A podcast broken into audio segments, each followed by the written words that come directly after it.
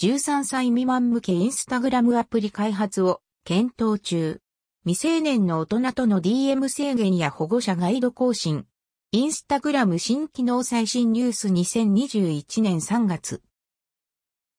インスタグラムがが若年層向けのアプリ開発を検討中とのこと。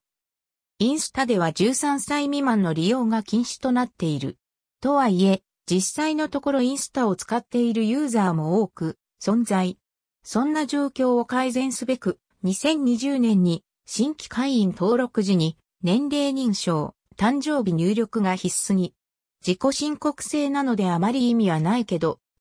そして現在、インスタグラム4キッズ的な13未満に特化したバージョンを検討。安全性やプライバシーへの配慮を含め、本家インスタと切り離した存在というのは、ある意味では安心感もあるのかも。実際のところ、将来のユーザー層の囲い込みという側面が強そうだけど、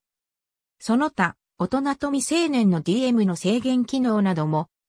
インスタグラム、若年層の利用者を守る3つの新機能を発表フォローしていない大人とのダイレクト機能を制限など Facebook について、18歳未満の利用者と彼らがフォローしていない大人とのダイレクト機能を制限。不審な行動をとるアカウントとのやり取りを警告し、対応策を通知2021年3月より数カ国で提供開始し、より多くの国と地域で順次利用可能に。